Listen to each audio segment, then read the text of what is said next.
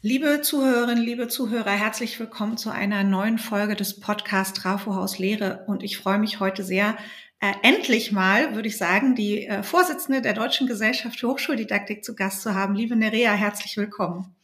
Ja, vielen Dank für die Einladung. Ich freue mich auch sehr. Es ist ein Gespräch, was eigentlich schon lange dran war, denn in der Hochschuldidaktik passiert viel. Und mit wem sollte man da besser drüber reden als mit dem Vorstand oder eben sogar der Vorsitzenden der äh, DGHD? Und das werden wir gleich tun. Wie immer wird es nur, was heißt nur, eine halbe Stunde dauern. Da kann man ja schon ganz schön viel reden und hoffentlich können uns auch äh, viele Zuhörerinnen und Zuhörer so lange zuhören. Also es wird wie immer diese 30 Minuten dauern. Es geht darum, über Hochschullehre, Hochschuldidaktik zu reden, wie wir das Lehren und Lernen an Hochschule vielleicht noch besser machen können oder mal aus einer anderen Perspektive beobachten können. Und äh, ja, mein Name ist Claudia Bade. Ich bin die wissenschaftliche Geschäftsführerin der Hochschuldidaktik Sachsen. Und mein Gast, habe ich gerade schon angekündigt, Nerea Wöing ist seit 2021 die Vorsitzende der Deutschen Gesellschaft für Hochschuldidaktik. Sie ist schon viel länger, da kann sie uns vielleicht gleich selber noch was zu sagen, die Leiterin der Stabsstelle Bildungsinnovationen und Hochschuldidaktik an der Universität Paderborn. Äh, bevor sie das mal gemacht hat, hat sie auch an der gleichen Hochschule, glaube ich, studiert, Kulturwissenschaften und äh, Komparatistik und hat auch in dem Bereich äh, promoviert. Wie gesagt, jetzt schon lange in der Hochschuldidaktik. Und bevor wir auf die Didaktik gucken, Nerea, was macht für dich dann gute Hochschullehrer aus? Ja, das ist ähm, eine gute Frage, mit der man sich natürlich täglich beschäftigt. Nicht nur in, in meiner Tätigkeit in der DGHD, sondern auch, ich war sieben Jahre in Forschung und Lehre tätig und habe Lehre immer sehr, sehr gern gemacht und habe mich da auch immer sozusagen persönlich individuell damit auseinandergesetzt, was gute Hochschullehre ausmacht für mich und für meine Zielgruppe, für meine Studierenden. Jetzt in der DGHD habe ich natürlich nochmal einen anderen Blick darauf und ich glaube, gute Hochschullehre muss letztlich viele Bedürfnisse und auch Voraussetzungen unter einen Hut bringen und eben bei der Gestaltung der Lehre auch im Blick haben. Und da stehen für mich zuallererst die Studierenden.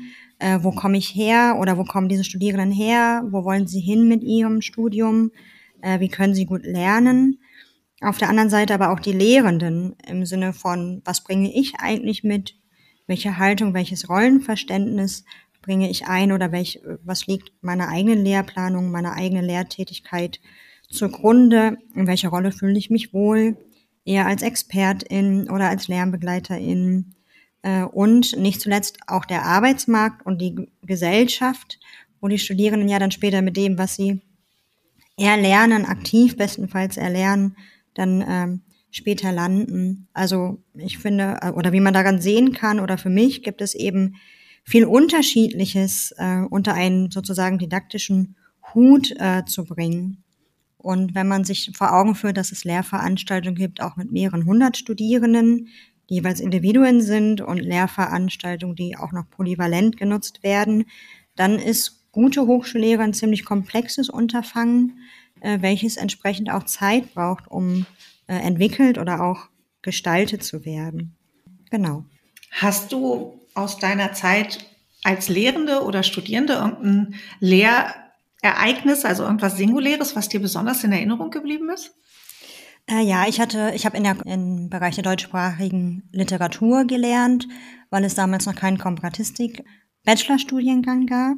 Ich selber habe ja äh, in der Komparatistik promoviert und ich hatte immer recht kleine Seminare, äh, recht kleine Gruppen und äh, in zwei Seminaren habe ich einen Studierendenkongress als Konzept umgesetzt, was ein sehr, sehr aktives ähm, Konzept war und was auch super funktioniert hat und wo die Studierenden sich selbst aussuchen konnten, möchten sie selber einen Vortrag halten, möchten sie vielleicht äh, eine Diskussion moderieren, also je nachdem auch wie viel ECTS sie eben äh, sammeln wollten, möchten sie lieber das Programmheft gestalten, also auch so nach den eigenen Kompetenzen und Interessen äh, auswählen konnten, wie sie sich in das Seminar einbringen. Und das hat ganz wunderbar geklappt. Und einer der Studierenden hat mir dann nach Ende äh, der, äh, der Vorlesungszeit auch noch eine, eine lange E-Mail geschrieben, also ungefragt äh, tatsächlich, einfach weil ihm das so, weil er das mir mitteilen äh, wollte, wie, wie toll er das Seminar fand. Und da war die ganze Vorbereitungsarbeit, hat sich da für mich total ausgezahlt. Also mhm. das, das hat so richtig, äh, so mein, mein Herz zum, zum, zum Scheinen gebracht. Keine Ahnung, das ist eine komische Formulierung, aber das, das hat gut getan. Dafür ähm, habe ich das gerne gemacht und dafür habe ich gerne die Zeit investiert. Okay, danke, dass du diese Geschichte mit uns geteilt hast. Jetzt wollen wir ein bisschen auf die Hochschuldidaktik gucken und natürlich, wie soll es anders sein, mit dir auch auf die äh, DGHD. Äh, die DGHD hat ja letztes Jahr ihre 50 Jahre gefeiert. Also vieles in der Hochschule hatte ja letztes Jahr Jubiläum. Ich glaube, eure Uni sogar hatte auch ihren 50. Geburtstag, wenn ich mich richtig erinnere. Ja, das ist mit diesen Gründung und auch der Bildungsreform äh, in den Ende der 60er, Anfang 70er Jahre ist da ja Anfang der 70er Jahre unheimlich viel passiert. Da wollen wir jetzt aber gar nicht hingucken. Das wäre ja irgendwie auch fast zu ein zu leichtes, jetzt gemeinsam zu schauen und über die Vergangenheit zu reden und wie toll die Jubiläumsfeier bei euch in Paderborn war und was die DGHD so in den letzten Jahren oder auch Jahrzehnten so alles gemacht hat. Wir wollen lieber ein bisschen nach vorne schauen, haben wir uns vorgenommen und hoffentlich dabei ähm, nicht zu sehr die Glaskugel bemühen. Äh, wohin geht denn die Reise der Hochschuldidaktik? Was ist so deine Vermutung? Wohin geht die Reise der Hochschuldidaktik in Deutschland? Wohin geht die Reise auch der Deutschen Gesellschaft für Hochschuldidaktik? Oder gibt es vielleicht sogar sowas wie ein inoffizielles Programm DGHD 2030, aus dem du mal ein bisschen plaudern könntest? Hm. Ja, das wäre schön. Äh, also es gibt kein inoffizielles Programm. Und als Teil eines Vorstands, der ehrenamtlich arbeitet, kann ich auch nur sagen, äh, die Reise der DGHD geht vor allen Dingen dahin, wohin der Wind die Segel trägt. Und der Wind in den Segeln der DGHD ist das Engagement an den Communities. Äh, wir als Vorstand lenken zwar natürlich die, auch die vereinsbezogenen Geschicke äh, der DGHD, aber sie lebt tatsächlich vor allem, also so sehen wir das, von der beziehungsweise auch in der Arbeit in den vielen Teilgruppen, die wir haben. Mhm. Äh, wir als Vorstand haben keine Agenda für die nächsten Jahre. Wir haben uns natürlich schwerpunktmäßig oder wir nehmen uns schwerpunktmäßig Zielen an. Aber so generell sehen wir unsere Aufgabe eben darin, die Arbeit in den Teilgruppen zu ermöglichen, Räume für den Austausch mitzugestalten, die Gruppen zu vernetzen und das, was in den Gruppen erarbeitet wird und auch äh, Expertise, die da vorhanden ist, äh, noch sichtbarer zu machen.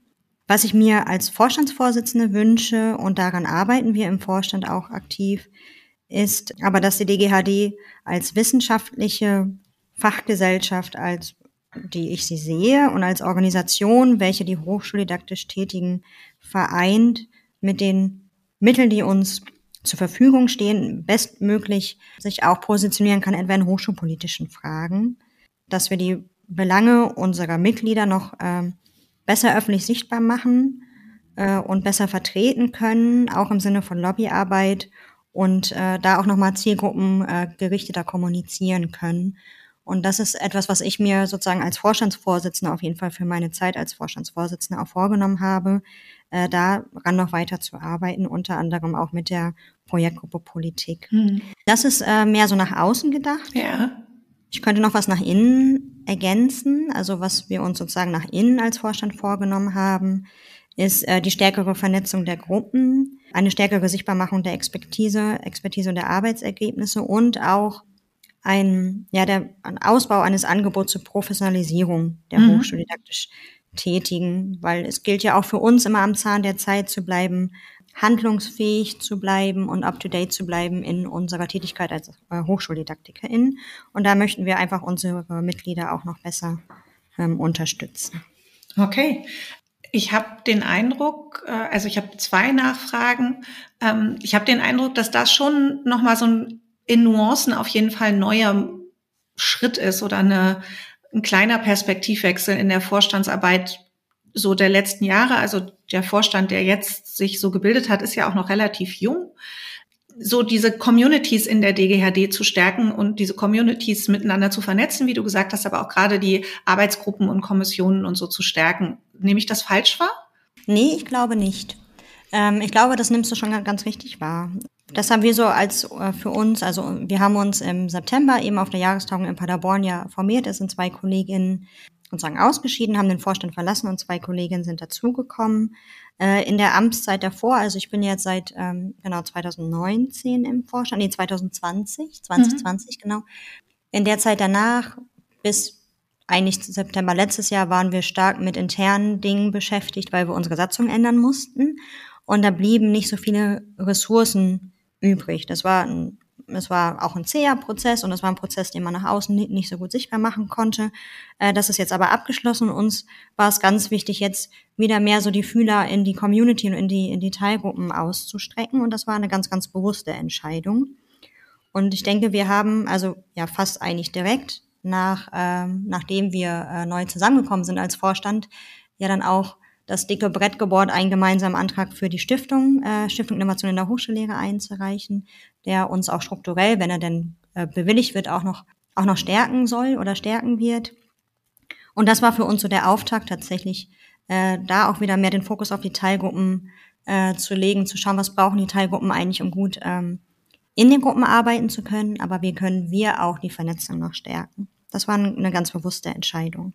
Okay, vielen Dank für die Insights. Das ist ja, auch wenn es kein offizielles oder inoffizielles Programm ist, ist das, glaube ich, für Hochschuldidaktikerinnen und Hochschuldidaktiker ja durchaus interessant, äh, sowas mhm. zu hören und ein bisschen manche Fäden, die man so sieht, nochmal zusammengebunden zu bekommen. Wenn ich jetzt mal den, den Kritiker oder die Kritikerin spiele, würde ich natürlich äh, oder frage ich mich, was hat denn die Hochschullehre davon, dass jetzt die Communities vom in dieser Fachgesellschaft so es denn eine Fachgesellschaft ist. Auch darüber kann man ja, könnte man wahrscheinlich einen ganzen Podcast machen, was für eine Art von Gesellschaft die DGHD ist. Aber was, was hat die Hochschullehre davon, dass diese Communities gestärkt werden?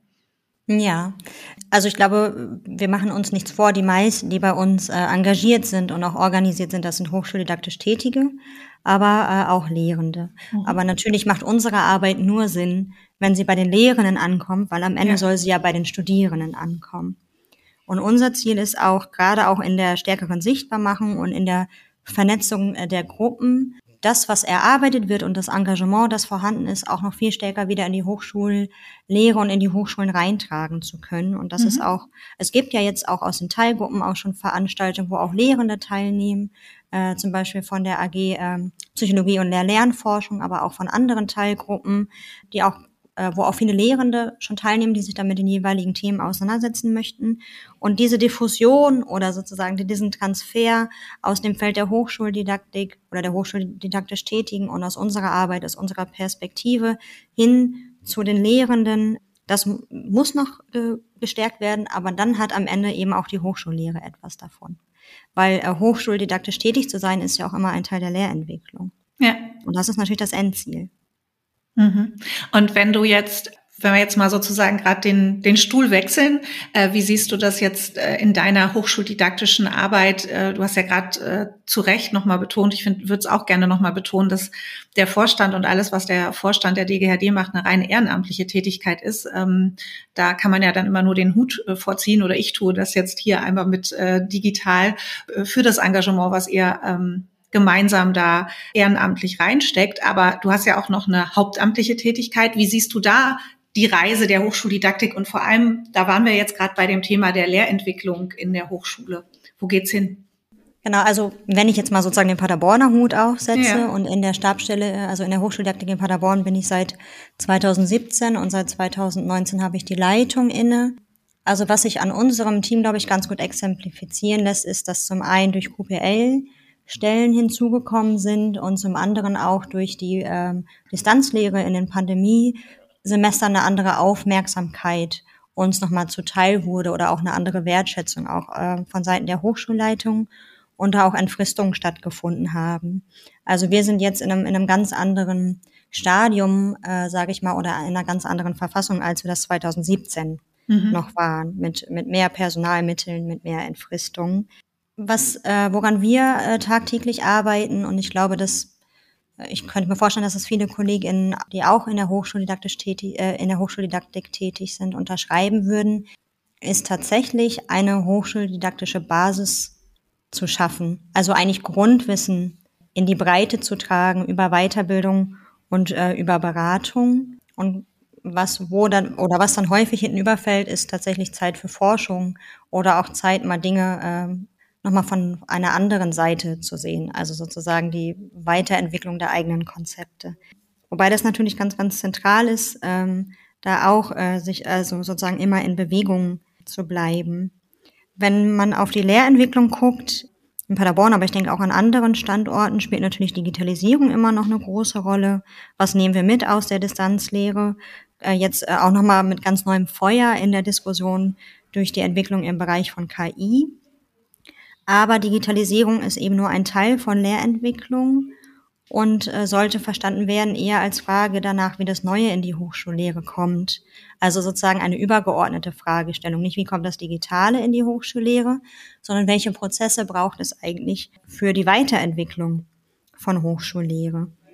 Und woran wir auch arbeiten und wo, glaube ich, in Paderborn auch noch gut dran gearbeitet werden kann, wo noch viel Luft nach oben ist, ist Lehrentwicklungsprozesse, auch gute Lehrkonzepte äh, sichtbar zu machen und sie in die Breite zu tragen, weil ansonsten haben wir das, was wir nach QPL ja auch schon oder aus der QPL-Zeit gelernt haben, eigentlich eine Landschaft aus, aus Leuchttürmen, wo es hier und da und dort scheint, ähm, aber die nicht am Fundament sozusagen an der, Hochsch äh, an, dem, äh, an der hochschuldidaktischen Ausbildung oder an der Professionalisierung der Lehrenden in der Breite etwas ändert. In der Breite und ja manchmal auch in der Tiefe, ne? Also dass man auch eine gewisse Tiefe der Lehrentwicklung oder auch Veränderung in der Lehre schafft. Ja. Für den einen oder anderen, der noch nicht so lange in der Hochschuldidaktik ist oder das Schlagwort oder die Abkürzung in diesem Podcast auch noch nicht gehört hat, QPL steht für Qualitätspakt Lehre. Das war ein großes bundesweites ähm, Drittmittelförderprogramm, äh, was bis 2020 gelaufen ist zur Verbesserung der Qualität der Lehre, wo auch in der Hochschuldidaktik sehr viel passiert ist. Äh, Nerea hat ja gerade so ein paar Beispiele gebracht, aber falls der eine oder andere und das gibt's in der Hochschuldidaktik ja durchaus noch so jung in diesem Feld ist oder auch in der Hochschullehre und diese Abkürzung noch nie gehört hat. Du hast es gerade schon äh, so in einem Seitenweg angesprochen, das Thema KI. Ich komme damit mal kurz zur DGHD auch wieder zurück oder vielleicht auch für länger. Da macht ihr ja auch einiges und werdet aktiv, ähm, indem ihr zum Beispiel so Community-Veranstaltungen online macht. Ich glaube, letzte Woche hat erst eine stattgefunden. Kannst du dazu was sagen? Ja, sehr gerne. Also das äh, waren, also es war, es kam ein Impuls aus unseren Teilgruppen, ähm, die meinten, sollen wir hier nicht als DGHD aktiv werden, äh, eben vor allen Dingen jetzt, ähm, was die Diskussion angeht, die losgetreten wurde durch die Veröffentlichung des Chatbots ChatGBT äh, im November letztes Jahr. Und äh, wir haben uns dem gerne angenommen, weil wir als DGHD auch so den Selbstanspruch haben, äh, zum einen solche Diskurse, in solchen Diskursen auch mitzureden, aber auch unsere Community oder auch weitere in, interessierte Personen auch einfach die Möglichkeit zu geben, sich zu informieren, sich auszutauschen über Aspekte, über Themen, die eben auch die Hochschullehre betreffen und die Ausgestaltung von Hochschullehre und auch die Frage, wo, wie, die, wie die Hochschullehre der Zukunft aussieht. Mhm. Und haben diese Reihe ins Leben gerufen, äh, KI in der Hochschullehre. Und jetzt am Freitag, letzten Freitag, haben wir mit einem Einstiegsvortrag von Professor Dr. Doris Wessels, die sich schon lange mit KI beschäftigt, diesen ersten thematischen Block ähm, Auswirkungen von textbasierter KI auf die Hochschullehre gestartet und hatten 431 TeilnehmerInnen. Wow. Also es war, war wirklich eine super Resonanz, über die wir uns sehr gefreut haben, mit ganz viel Fragen auch nochmal in, in, äh, in der Diskussion und äh, dieses Ziel, was wir ja haben, dass wir da ähm, Personen, die sich mit Hochschullehre beschäftigen, unsere, also unserer Community, aber auch darüber hinaus, die Möglichkeit geben, sich im Austausch mit anderen, also eine eigene Position zu finden, sich zu vergewissern, was kann das eigentlich bedeuten oder was bedeutet es auch nicht, weil so es ist ja ziemlich auch hochgekocht worden in den Medien. Das hat unserem, also was unserer, was unser Eindruck war, doch sehr gut funktioniert. Und das Ganze geht jetzt weiter. Wir haben Termine noch im Februar und im März mit unter anderem Professor Dr. Gabi Reimann, Professor Dr. Christian Spannagel und Dr. Äh, Thomas Arnold, der uns als äh, Informatiker nochmal äh, so auch ein bisschen so diesen technischen Hintergrund solcher Chatbots erklärt. Okay. Genau. Und wir hoffen, dass es auch weiter gut angenommen wird. Jetzt haben wir auf jeden Fall damit auch ein bisschen Werbung für die Veranstaltungsreihe gemacht. Und das finde ich gut, weil ich finde, das ist eben auch nochmal sehr spannend, dass die DGHD in dem Bereich auch tätig wird. Genau, was du gerade gesagt hast und was du ja einleitend auch schon gesagt hast, das ist ja ein Teil der Professionalisierung äh, von Hochschuldidaktikerinnen und Hochschuldidaktikern und anderen, die in dem Bereich ähm, tätig sind. Wo ich aber auch eine starke Querverbindung sehe, gerade was du einleitend so gesagt hast, zu dem, dass die DGHD wieder stärker auf diese Community setzt, aber auch auf diese Professionalisierung äh, derer, die in der Hochschuldidaktik aktiv sind, für gute Hochschullehre, Viele Worte, die du so benutzt hast, haben mich sehr an die Papiere des Wissenschaftsrates vom letzten Jahr erinnert, mm, wo es ja auch um diese Stärkung von Community geht und die veränderte Lehrendenrolle. War das jetzt nur Zufall oder ist es auch, sind es Papiere, die ihr im Vorstand auch intensiver zur Kenntnis genommen habt? Mhm. Also sind Papiere, die ich persönlich, glaube ich, intensiver zur Kenntnis nehme, einfach weil ich das Gefühl habe, dass ich das als Vorstandsvorsitzende tun sollte. Also es ist nicht so, dass es im Vorstand diskutiert haben, aber das ist sicherlich etwas, was man auch tun sollte. Also, dass wir in, unsere Vor in unserer Vorstandsarbeit auch immer im Blick haben, was machen eigentlich so die anderen, auch vielleicht auch größeren, mächtigeren AkteurInnen äh, im Feld äh, der, der Hochschullehre. Und wie finden wir da eigentlich unsere eigene Position? Aber ich schaue schon, also was macht der Wissenschaftsrat äh, zum Beispiel oder äh, womit beschäftigt sich gerade die Hochschulrektorenkonferenz, mhm. weil anders kann man da auch äh, nicht nicht entscheiden oder, oder nicht, nicht sehen, wo man mitgestalten kann und wo, so, wo, wo wir unser Potenzial als sehr, ja auch sehr diverse Community, die ganz viel unterschiedliche, irgendwie auch transdisziplinäre Expertise ja mitbringt, äh, mit Blick auf die Hochschullehre, wie wir das dann auch äh, nach außen hin fruchtbar machen können und da auch mitgestalten können. Okay. Wenn wir jetzt mal diese ganzen begrenzenden Faktoren uns wegdenken würden. Also du hast gerade gesagt, ne, es gibt da die, die Big Player in der Hochschullandschaft und hast die DGHD nicht dazu gezählt, sagen wir mal so, es gäbe diese Kategorien gar nicht und es gäbe auch nicht das Problem von Zeit und anderen Ressourcen in der Vorstandsarbeit. Wenn du also sehr frei denken könntest, gäbe es so Ideen, die du hättest für die DGHD und den Vorstand, wenn nur mehr Zeit und mehr Ressourcen da wären oder man anders auch in dem Feld spielen könnte? Ja, also ich denke, ich denke, also ein Wunsch wäre, dass wir als Vorstand auch durch äh, vielleicht eine personelle Entlastung noch wieder auch stärker inhaltlich arbeiten können und dann vielleicht auch verstärkt durch Positionspapiere oder auch durch, durch äh, andere äh, Kommunikationswege doch auch mehr gehört werden. Mhm. Ähm, ich möchte uns gar nicht als Small Player bezeichnen, aber wir müssen uns schon bewusst sein, dass wir begrenzte Ressourcen haben, die die Expertise oder das, was wir auch an Engagement haben, dem eigentlich, eigentlich aktuell noch nicht gerecht werden kann.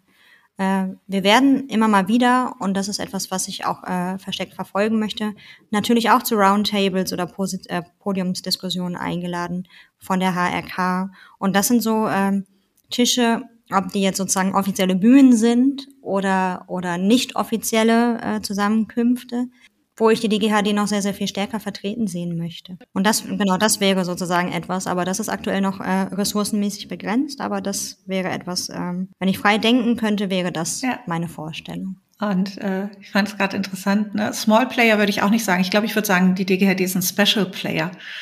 Das finde ich schön. Also finde ich äh, würde es ganz gut umfassen, auch gerade was du vor einigen Minuten sagtest mit der Diversität der Disziplinen, die vertreten sind, ne? weil ja auch die Hochschuldidaktik nicht aus einer Grund, also es sind ja nicht alles Erziehungswissenschaftler und Psychologen, die sich in der in den hochschuldidaktischen tätigen vereinen, sondern es ist ja eine große Disziplinenvielfalt und ähm, da finde ich, würde das mit dem Special Player ganz gut passen, auf jeden Fall aus meiner Perspektive. Du hattest äh, jetzt wunderbar schon eine Frage, die ich noch im Kopf hatte, beantwortet, nämlich die des äh, dieses politische Engagement der DGHD auch an Bedeutung gewinnen soll. Und das hast du ja gerade schon ein bisschen geschildert, wie du dir das äh, vorstellen könntest. Und ich glaube, das ist auch sehr spannend, wenn man das, wie sich Hochschule entwickelt und Hochschullehre entwickelt, da auch der DGHD immer mal wieder eine, eine gute Stimme verleihen kann. Deswegen vielen Dank äh, für das, was du gerade formuliert hast und das, für das Engagement, was du da hast. Gerne. Wir kommen schon langsam ähm, zum Ende unserer heutigen äh, Podcast-Folge. Aber ich gebe dir gerne nochmal die Bühne. Vielleicht haben wir irgendwas vergessen, wo du sagst, äh, das ist noch was, was, wenn ich an die Zukunftsreise der DGHD denke und der Hochschuldidaktik in Deutschland, das ist ein Punkt, den würde ich, möchte ich unbedingt noch erwähnen. Hm. Haben wir was vergessen? Also ich hätte noch einen Punkt, den ich, glaube ich, ganz gerne erwähnen würde. Und das hat äh, auch ganz viel doch eigentlich mit, mit unserer aktuellen Arbeit zu tun. Äh, und das ist die Professionalisierung unserer, unserer mhm. Mitglieder, wo wir ganz viel Zeit äh, investieren, weil wir das auch als unsere Aufgabe sehen. Also auch wenn wir uns jetzt, ob wir uns als wissenschaftliche Fachgesellschaft oder als ähm, Community-Organisation oder als in Teilen auch Berufsverband ansehen. Also ich glaube, in all diesen Selbstverständnissen steckt auch so ein bisschen der Auftrag, unseren Mitgliedern ein Angebot zur Professionalisierung zu machen. Ja. Und äh, das ist ein Punkt, der für mich ganz, ganz eng auch tatsächlich mit Lehrentwicklung zusammenhängt.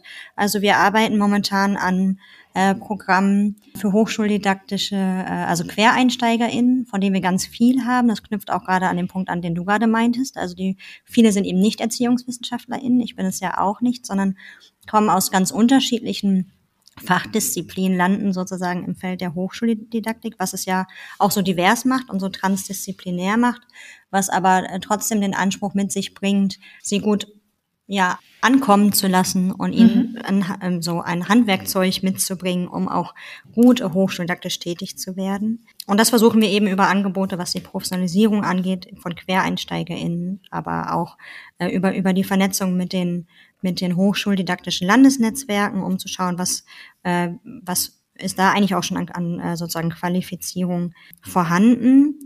Und ich glaube, das ist deshalb so wichtig. Du hattest am Anfang einmal den Bogen geschlagen und ich denke, das ist etwas, das darf man nicht aus dem Blickfeld verlieren. Ähm, das ist deshalb so wichtig, weil meines Erachtens Lehrentwicklung in einer Organisationseinheit wie der Hochschule, die sehr, sehr personenzentriert ist, äh, eben äh, über Personalentwicklung stattfindet. Ja. Und Personalentwicklung in dem Sinne ist hochschuldidaktische Weiterbildung. Und die kann nur eine gute Qualität haben, wenn die hochschuldidaktisch Tätigen eine Möglichkeit haben, sich zu professionalisieren. Und das ist auch eins, eins so von meinen, von meinen Herzensthemen, würde ich jetzt mal sagen, neben äh, dem, den hochschulpolitischen Aspekten ist es tatsächlich äh, der Punkt der Professionalisierung.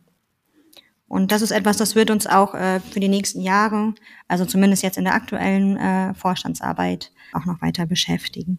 Das ist natürlich Musik in meinen Ohren sozusagen als Leiterin einer großen hochschuldidaktischen Einrichtung zu hören, dass das Thema auch äh, auf Bundesebene und durch die DGHD eine große Bedeutung haben wird in den nächsten Jahren. Das äh, freut mich sehr, ganz persönlich äh, in der Funktion, die ich äh, habe. Vielen Dank für den Einblick in die DGHD für den Einblick in das, was in der Hochschuldidaktik aus deiner Perspektive gerade aktuell ist oder die nächsten Jahre aktuell werden wird, für die vielen interessanten Einblicke. Ich habe noch eine Abschlussfrage, um den Podcast abzurunden. Und das ist die Frage, die wir aktuell all unseren Gästen im Podcast stellen. Welches Wort sollte in Hochschulen häufiger verwendet werden und welches seltener? Das finde ich eine ganz spannende Frage und ich werde mich gleich auch mal durch die ähm, Antworten der KollegInnen, denke ich mal, klicken, einfach aus Neugierde. Welches Wort häufiger verwendet werden sollte, ist, glaube ich, das Wort Beziehung. Okay. Und hier habe ich ganz viel von Oliver Reis gelernt, äh, weil ich glaube, dass die Möglichkeit zur Teilhabe in einer Lehrgemeinschaft auch ganz viel mit zwischenmenschlichen Beziehungen zu tun hat. Meine Tochter ist jetzt in der dritten Klasse und da sehe ich, welchen Einfluss so das Verhältnis zu ihrer Grund, also zu ihrer Klassenlehrerin auf oder zu den anderen Lehrern auf ihr, ihr, ihr Lernverhalten hat. Und ich habe das Gefühl, dass wir in der Hochschullehre immer sehr, sehr sachlich auf das Lernen und das Lehren blicken und wir fordern Evidenzbasierung für Methoden. Und das ist so ein sehr wissenschaftlicher Blick oder auch ein sehr sachlicher, pragmatischer Blick, der auch ganz viel damit zu tun hat, wie wir sonst im akademischen Feld arbeiten. Aber ich glaube, dass Hochschullehre eben auch noch eine emotionale und eine zwischenmenschliche und eine soziale Ebene hat, der man mehr Aufmerksamkeit schenken sollte. Mhm. Und eben nicht immer nur so instruktional denken, äh, sondern eben auch mal auf, auf, auf diesen Ebenen denken. Äh, und auch, ähm, dass es auch mal menschelt in der Hochschullehre und dass das den Lernprozess auch unterstützen kann welche Worte seltener äh, benutzt werden sollen. Ich glaube, da fallen mir viele ein, aber einfach, weil sie ganz, also gar nicht, weil sie im Kern nicht wahr sind, sowas wie Kompetenzorientierung, Studierendenzentrierung.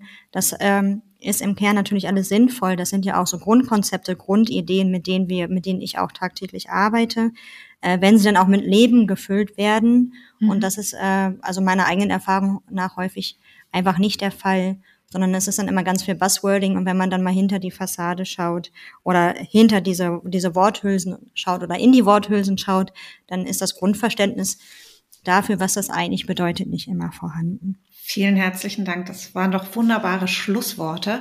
Und all die Querverweise, die so in dieser Podcast-Folge von Nerea oder auch von mir gemacht wurden, findet ihr natürlich wie immer in den Beschreibungen und in den Show Notes, sodass ähm, ja wir das direkt verlinken und man dann, wenn man zuhört, nur einmal klicken muss und findet auch weitere Informationen.